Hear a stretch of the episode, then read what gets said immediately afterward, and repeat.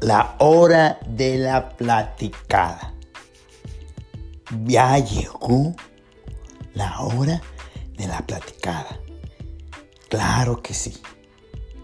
Quítese los zapatos, póngase cómodo, pero si está en la chamba, hágase como el que está trabajando. Si está en la escuela, mejor póngase a estudiar. Pero ya llegó. Ahora sí.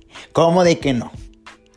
Lo que esperábamos. Una platicada con yo. Vamos a platicar de muchas cosas, pero lo más importante, de nuestro crecimiento espiritual, sino intelectual o de pérdida. Déjeme sacarle una sonrisa con Yoba.